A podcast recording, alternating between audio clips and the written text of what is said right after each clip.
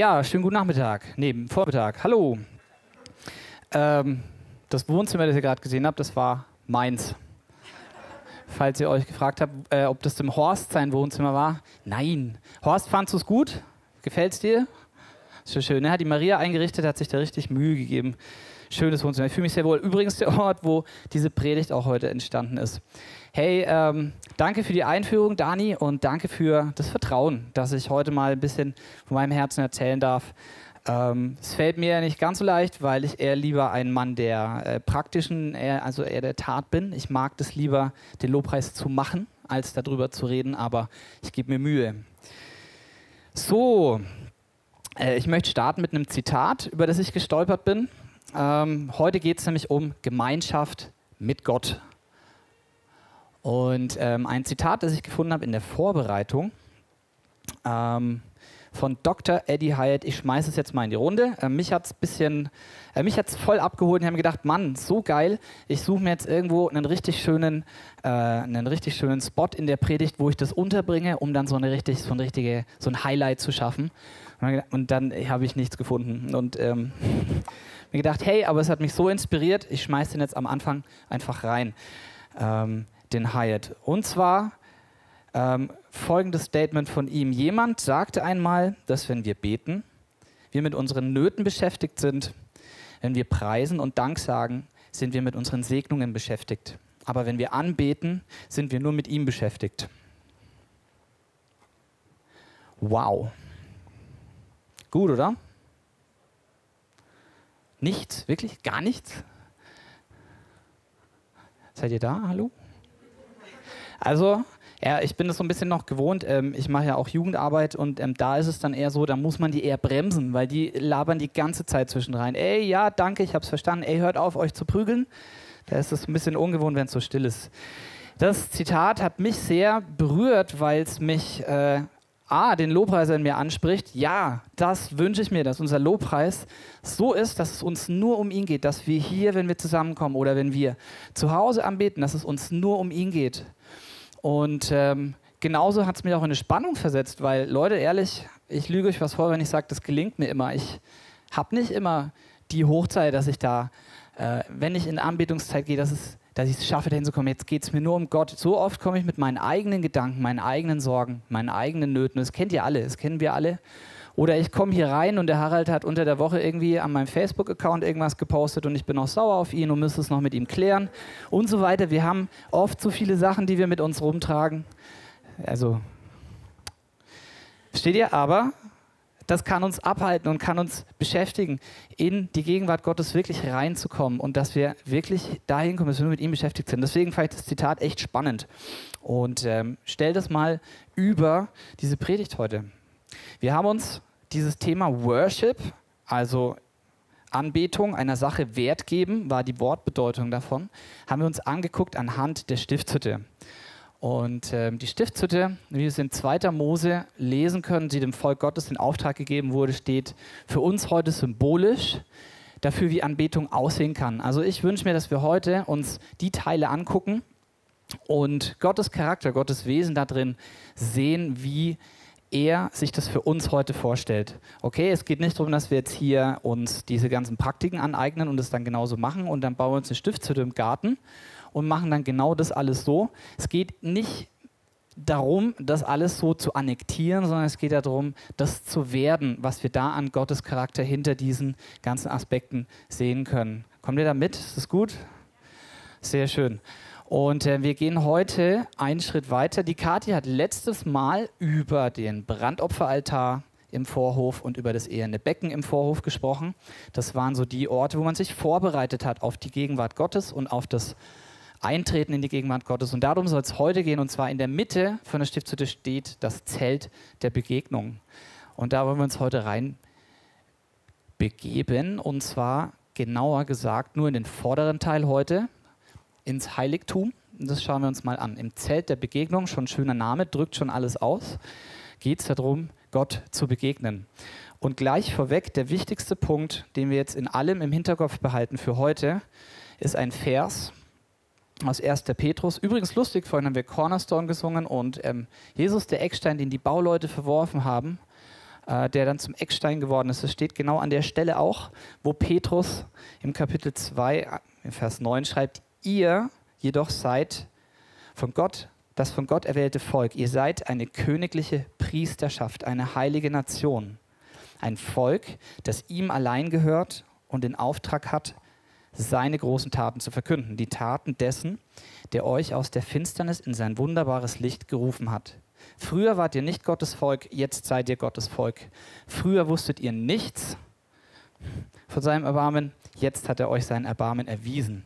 So, was wir hier sehen, ist ein ganz, ganz spannender Punkt. Und zwar, wenn wir wissen, das Ritual der Stiftshütte ist jetzt dreieinhalbtausend Jahre alt, 3400 etwa. Und ähm, am Anfang war es nur einer bestimmten Gruppe von Leuten vorbehalten, in dieses Zelt der Begegnung reinzugehen. Und zwar durfte das nur, äh, durften es nur die Leviten. Wir haben ähm, äh, letztes Mal diese Grafik gesehen von Akati. Wir wissen, die zwölf Stämme äh, von Israel haben sich um die Stiftshütte gelagert und nur der Stamm Levi, die waren dazu berufen, priesterlichen Dienst im Zelt der Begegnung auszuüben. Also nur die waren auch befugt, da reinzugehen. Niemand sonst durfte da rein. So, aber jetzt lesen wir das, was Petrus hier schreibt und was für uns heute gültig ist, seit Jesus. Wir alle sind ein königliches Priestertum. Wenn wir Jesus nachfolgen, sind wir alle berechtigt und auch berufen zum priesterlichen Dienst in der Gegenwart Gottes. Stark, oder? Paulus formuliert es noch ein bisschen indirekter und diplomatischer. Der hat auch 40 Jahre Pharisäerstudium auf dem Buckel und war so ein richtig waschechter Jude, der sagt, wir sind eingepfropft in den Ölbaum. Also wir, ja, wir gehören zu Gottes Volk. Er sagt jetzt nicht so, wir sind der Ölbaum. Also das war das Bild, das er benutzt hat. Petrus sagt ganz klar, wir sind eine königliche Priesterschaft. Ist doch schön, oder? Wir haben das Vorrecht, ein Gegenwart Gottes hineinzukommen. Und darum soll es heute auch gehen, wenn wir uns das anschauen, weil es wäre doch schade, wenn wir im Vorhof stehen bleiben bei, beim Opferaltar. Jesus ist für uns gestorben, ja. Wir haben deswegen das Recht, die Ewigkeit mit Gott zu verbringen. Sein Wort reinigt uns. Wir können, wir können wachsen in ihm. Ähm, das sind all die Sachen, die wir vorbereitend mitbringen, bevor wir in die Gegenwart Gottes gehen. Aber es wäre doch schade, wenn wir vor dem Zelt stehen bleiben und uns dann nur damit abspeisen, oder? Und ähm, deswegen schauen wir uns das jetzt mal an, was das für uns heute bedeuten kann. Intime Gemeinschaft mit Gott ist unser priesterlicher Dienst an seinem Herzen. So habe ich das jetzt mal versucht, in einen Satz zu packen. Und das Schöne ist, ähm, lass mich nochmal vorgreifen. Wir dürfen ins Zelt der Begegnung. Wir haben zum Beispiel auch so ein Lied, mutig komme ich vor den Thron. Ähm, es gibt so viele Sachen, die wir dürfen, seit Jesus uns frei gemacht hat und den Weg zum Vater frei gemacht hat. Spoiler-Alarm, da geht es dann auch nächste Woche drum, im Allerheiligsten. Der Vorhang ist zerrissen. Es gibt aber einen Unterschied zwischen können und dürfen. Und zwar zum Beispiel, wenn der Leon den Dani fragt, ey, ich würde voll gern auf ein Materia-Konzert nach Berlin fahren. Ähm, geht es klar, Papa? Und der Dani sagt, jo, hier ist der Autoschlüssel, morgen bist du wieder da. Komische Situation würde auch so nicht passieren, weil, also selbst wenn der Leon die Erlaubnis bekäme, ich bin mir ziemlich sicher, der kann noch kein Auto fahren. Und selbst wenn er es könnte, dann dürfte er es gar nicht, weil äh, es in Deutschland so semi-legal mit, wie alt ist er? 14, 15. Naja, noch nicht so erwünscht. Könnte Probleme geben. Und ja, ob er das Geld für ein Ticket hat, ob er überhaupt noch eins bekommt und so weiter. Versteht ihr? Also auch wenn er die Erlaubnis von Dani bekommt, heißt es noch nicht, dass er auch wirklich dahin kommen kann, sondern da müssen erst ein paar Sachen passieren. Er muss ein bisschen wachsen, muss erst mal einen Führerschein machen, vielleicht braucht er ein bisschen Kohle, wenn er sie nicht vom Papa kriegt und so weiter. Ihr versteht, ja, es braucht ein paar Sachen, um von der Erlaubnis auch hin zum, also von der Befähigung, nee, von der Bewilligung auch zur Befähigung zu kommen. Kann man das nachvollziehen? Schön. Und äh, das ist spannend, weil Petrus schreibt im Kapitel 2 nämlich Folgendes über die Priesterschaft noch. Lasst euch selbst als lebendige Steine in das Haus einfügen, das von Gott erbaut wird und von seinem Geist erfüllt ist. Lasst euch zu einer heiligen Priesterschaft aufbauen, damit ihr Gott Opfer darbringen könnt, die von seinem Geist gewirkt sind. Opfer, an denen er Freude hat, weil sie sich auf das Werk von Jesus Christus gründen stark. Jesus, äh, Petrus bezieht sich hier auch auf die Stiftshütte, auf die Priesterschaft, auf das Ritual, das das Volk Gottes kannte und überträgt es in das Glaubensleben der Gläubigen. Das ist interessant, weil ähm, der Petrusbrief ist nicht ein Brief an eine Gemeinde gewesen, sondern der ging an eine Reihe von Gemeinden in Asien. Der wurde dann von der einen in die andere Gemeinde gebracht. Das ist was universell Gültiges. Das ist nicht nur für die ähm, Situation oder die Bedürfnisse einer einzelnen Gemeinde gewesen, sondern das gilt universell. Und er sagt, hey, lasst euch aufbauen dazu, lernt das, wie ihr intim sein könnt mit Gott und ihm dienen könnt im Heiligtum. So, das ist die Grundlage. Und jetzt wollen wir uns mal angucken, was im Zelt der Begegnung, im Heiligtum konkret, was wir da alles so finden. Wir sehen ähm, auf der rechten Seite, wenn wir reinkommen, den Schaubrottisch. Auf der linken Seite sehen wir den goldenen Leuchter. Und dann sehen wir vor dem Vorhang, vor dem Allerheiligsten, noch den Räucheraltar. Und ähm, jetzt wünsche ich mir, jetzt schauen wir uns mal diese drei Gegenstände an und jetzt nicht, dass wir ähm, das jetzt so in unser Wohnzimmer bauen müssen, um dann richtig gut Zeit mit Gott haben zu können, sondern wir lernen jetzt daraus symbolisch, was das für unsere Beziehung mit Gott heißen kann, wie wir in Gottes Gegenwart kommen können. Und da sind echt starke Sachen drin. Wir starten mit dem Schaubrottisch. Der Schaubrottisch der war nicht so wie ein Tisch heute, wie wir das kennen. Der ist so schön für eine Höhe gebaut, dass wir da Tische, äh, Stühle davor stellen können, sondern im Orient waren die Tische ähm, so, dass man auf dem Boden sitzen konnte. Vielleicht auf einem Kissen, wenn man ein bisschen Geld hatte, aber man hat im Sitzen am Boden sitzend gegessen. Und so eine Höhe hatte der Schaubrottisch auch. Und auf dem Tisch befanden sich zwölf Brotfladen, die wurden jeden Tag neu gebacken und dann die einen Tag alten Fladen durften die Priester dann essen. Stimmt, oder, Horst? Ja, danke. Der kennt sich damit richtig aus. Ähm, dann stand da noch eine, ein Kännchen mit Wein und Olivenöl haben wir da gefunden. So, ähm, da steckt ganz, ganz viel Symbolik drin und Theologen schlagen sich darüber die Köpfe ein. Ich nehme den interessantesten Aspekt und das ist schon mal der, das ist ein Tisch. Wow, André, krass, ein Tisch. Warum finde ich das so krass, dass das ein Tisch ist? Ein Tisch symbolisiert eine gewollte familiäre Begegnung auf Augenhöhe. Ich erkläre euch warum. Wenn man sich an einem Tisch zusammensetzt, dann begegnet man sich da, man entscheidet sich da füreinander. Ein Tisch in der, ich weiß nicht, wie es bei euch in der Familie zu Hause war. Also als ich aufgewachsen bin, war es so, Papa kam nach Hause, dann gab es Abendessen, haben wir uns alle um den Tisch gesetzt. Da waren wir zusammengesessen. Manchmal war es stressiger, weil danach noch irgendwas zu erledigen gab, irgendwas im Fernsehen gucken oder ähm, was auch immer. Oder man hat danach noch ein bisschen was gespielt. Jedenfalls, es war immer, da war High Life. Ich habe einige Geschwister, da war immer richtig Stimmung am Tisch. Das war super. Und das kennt ihr vielleicht auch. Und ähm, gerade noch in der Zeit, in der das Volk Gottes damals unterwegs war, war das der zentrale Ort in der Familie. Da haben sich alle getroffen, da hat man gegessen, da hat man Gemeinschaft gepflegt, da hat man sich ausgetauscht.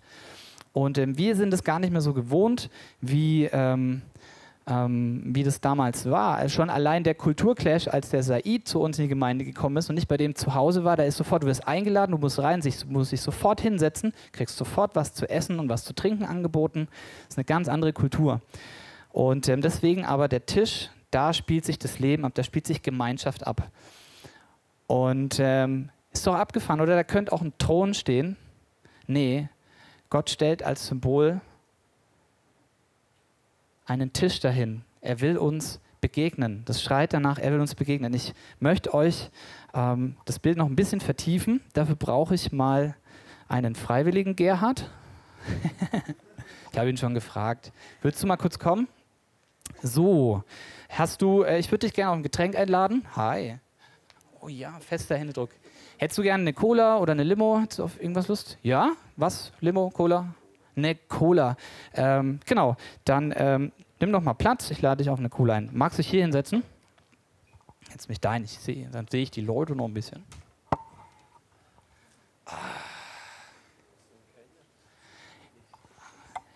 Das Bild jetzt kann uns ein bisschen verdeutlichen, was denn die Aufgabe der Band zum Beispiel hier im Gottesdienst ist.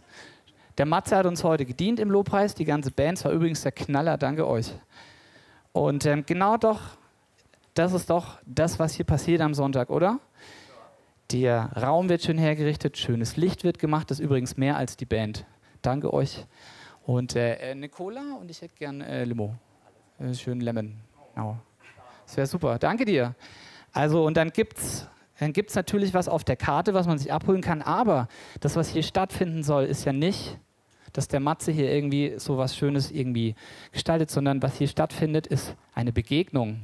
Oder würdest du sagen, auch wenn jetzt hier ganz viele Leute sind und uns zugucken und uns zuhören, würdest du sagen, dass wir beide uns gerade, also es ist schon trotzdem irgendwie eine, eine kleine Zweisamkeit, das ist eine Begegnung von uns beiden, oder? Das ist das Wichtigste eigentlich im Leben, dass man sich begegnet, kennenlernt, unterhält. Würdest du sagen jetzt, obwohl so viele Leute da sind, dass wir beide, nur du und ich, dass wir jetzt trotzdem irgendwie eine Begegnung haben? Wir zwei. Ja.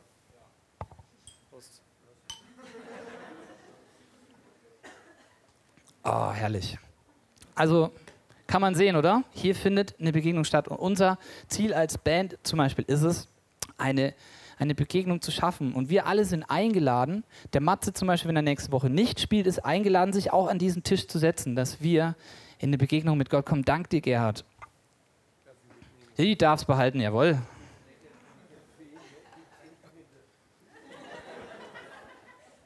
Die ist nur für dich. Du bist der Einladung gefolgt und hast das bekommen.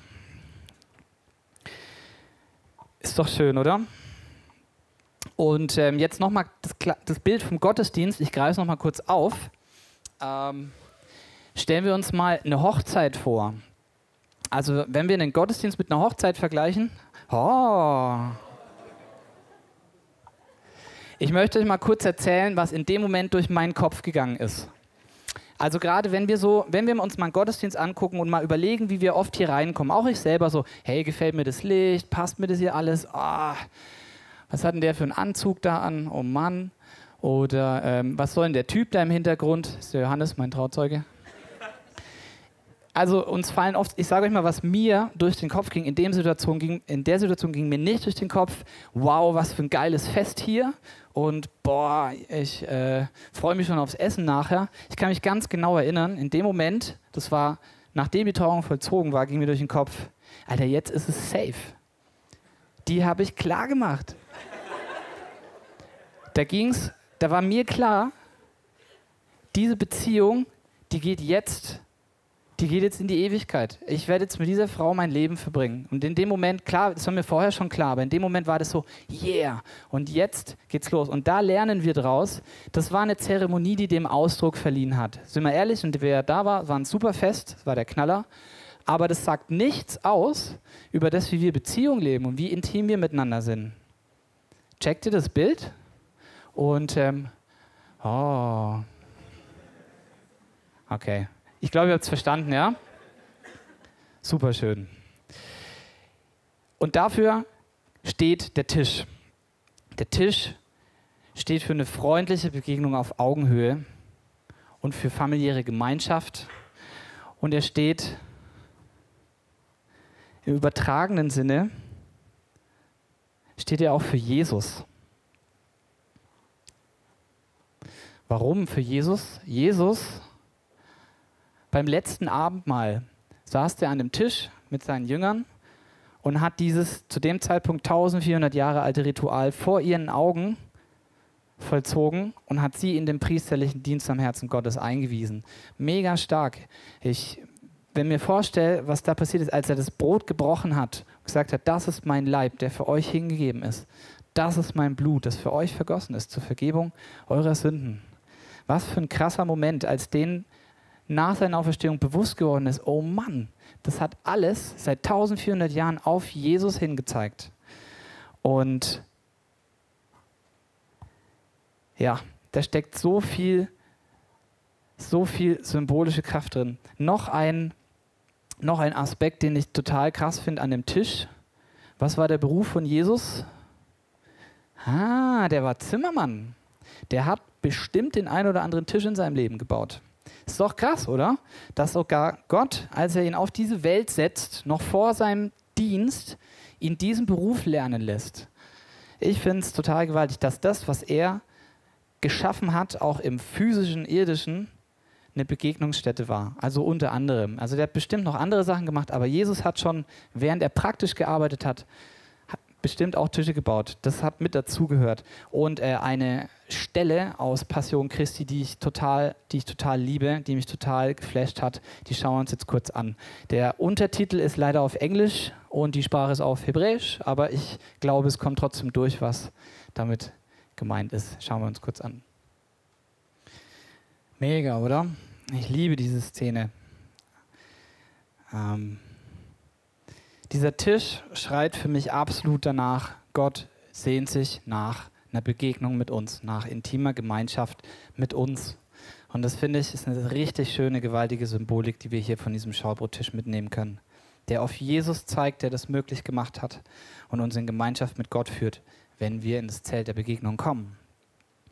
Wir gucken auf die linke Seite in, äh, im Zelt der Begegnung und sehen den goldenen Leuchter.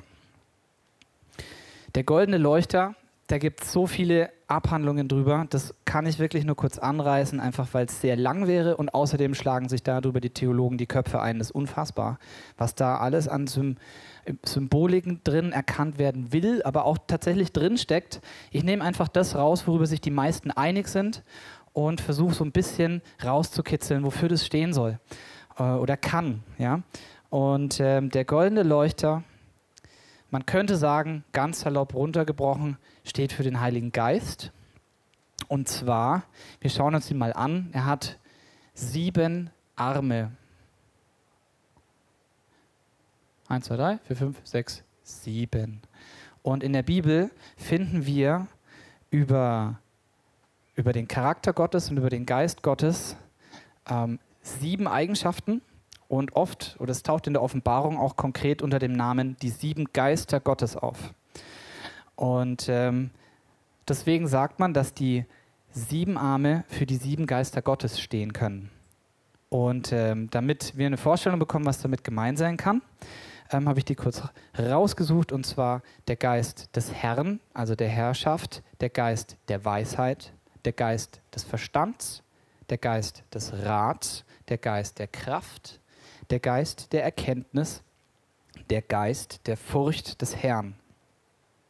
So, das sind echt starke Eigenschaften. Wir schauen kurz weiter.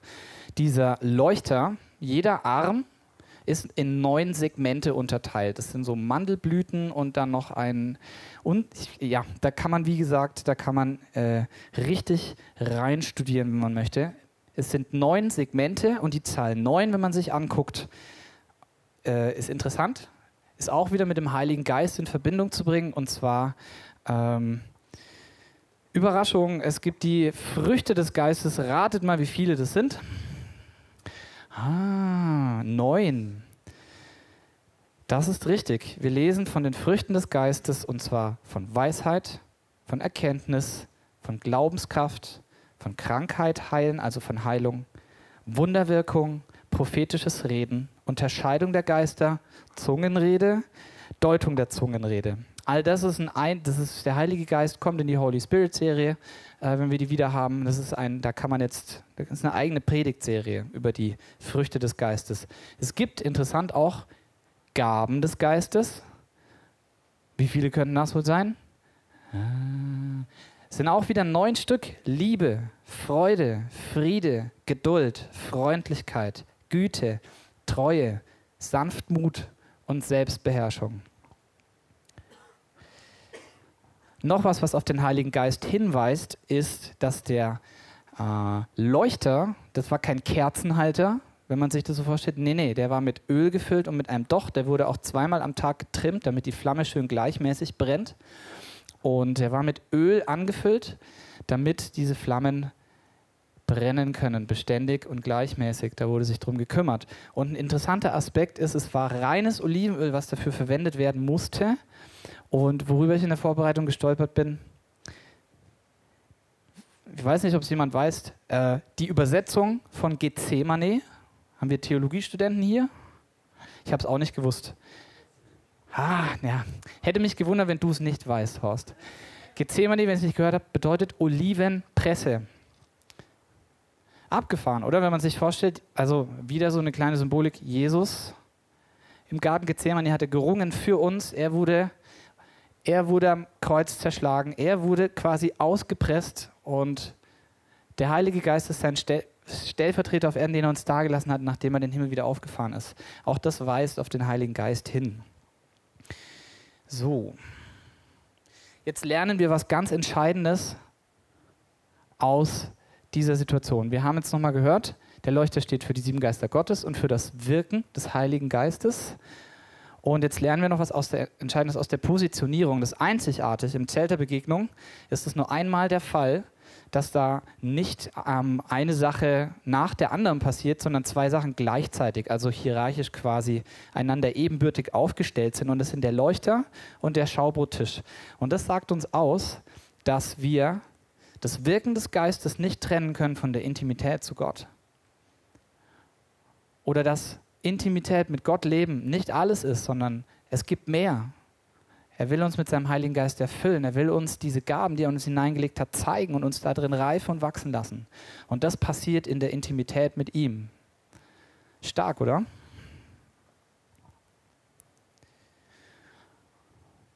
So, und wenn wir dann weitergehen, kommen wir zum Räucheraltar. Der Räucheraltar war eine, eine Box aus Zedernholz gebaut, ähnlich wie der Opferaltar und mit Gold überzogen, hat auch solche Hörner an der Seite gehabt. Und äh, der, auf die Funktionen, da gehe ich jetzt auch noch ganz bisschen ein. Ähm, was ich interessant finde, ähm, ist zum Beispiel, ha, muss erst sagen, wofür er steht. Er steht für Fürbitte und Gebet des Volkes Gottes. Schauen uns an, warum. Also das kennen wir noch auch aus der Landeskirche. Da gibt es oft Weihrauch. Rauch symbolisiert oft Gebet, das nach oben aufsteigt zum Himmel. Kennen wir ja. Und ähm, jetzt wahnsinnig interessant, der, ähm, ähm, der Räucheraltar wurde entzündet. Nicht einfach, da ist einer dann hin, so wieder Matze freuen und hat es so angezündet, sondern der wurde entzündet mit Kohlen vom Opferaltar. Und vom Räucheraltar wurde dann der goldene Leuchter entzündet. Also wir sehen auch diese drei Sachen hängen eng zusammen im Heiligtum. Ähm, er steht symbolisch für Fürbitte und Gebet des Volkes Gottes. David zum Beispiel ähm, schreibt darüber im Psalm 141, lass mein Gebet wie Räucherwerk gelten vor dir, das Aufheben meiner Hände wie das Abendopfer. Also auch David sieht, dass das dann nicht nur eine, eine Handlung ist, die vollzogen wird, sondern erkennt, das steht für Gebet. Lass mein Gebet aufsteigen wie das Räucherwerk. Der Räucheraltar stand an einem besonderen Ort in der Stiftshütte und zwar war das der Ort, wo es hieß, an dem Gott zu seinem Volk spricht.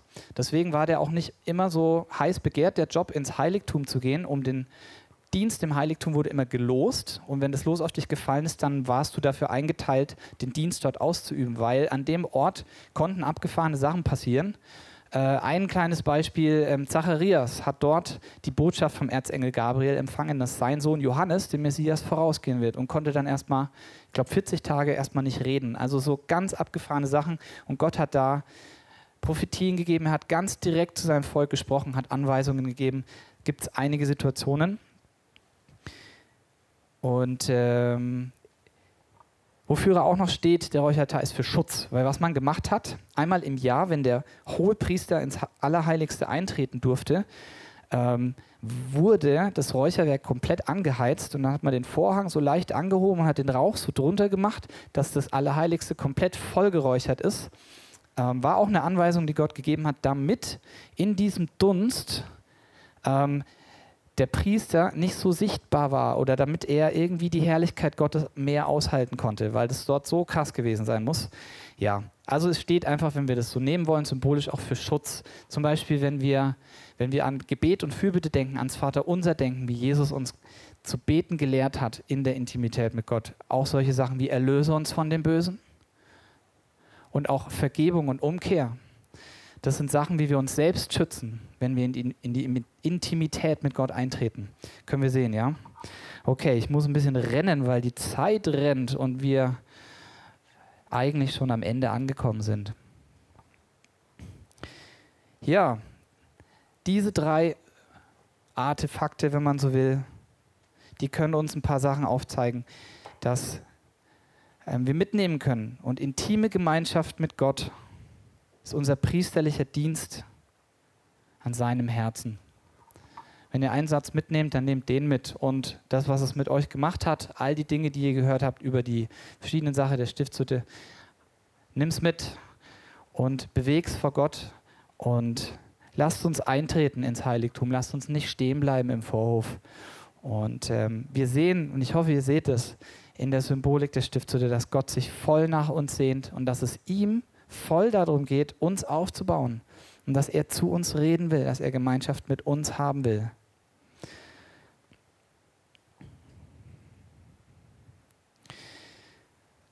Zum Abschluss habe ich noch einen Song dabei. Der kommt eigentlich immer im Countdown bei uns, aber da kriegt den keiner mit, weil wir alle immer so spät hier eintrudeln. Und ähm, ich habe ihn auch noch, also den gibt es mit einem schönen Video und das würde ich, das schauen wir uns jetzt zusammen an. Der Song holt mich, der holt mich richtig ab. Das ist ein Lied, was mich in die Gegenwart Gottes zu führen vermag. Ich finde es total gewaltig, weil ähm, die Aussage von dem Lied ist, wenn die ganze Schöpfung dich anbetet, dann will ich das auch machen. Ich kann dein Herz sehen in allem, was du geschaffen hast. Und ähm, ich kann es nicht so gut wiedergeben, wie das Lied das kann, deswegen schauen wir uns das an. Nehmt es einfach mit und nehmt es mit in die Woche und ähm, lasst es an euch arbeiten. Lasst, lassen wir uns zu einem königlichen Priestertum aufbauen, okay?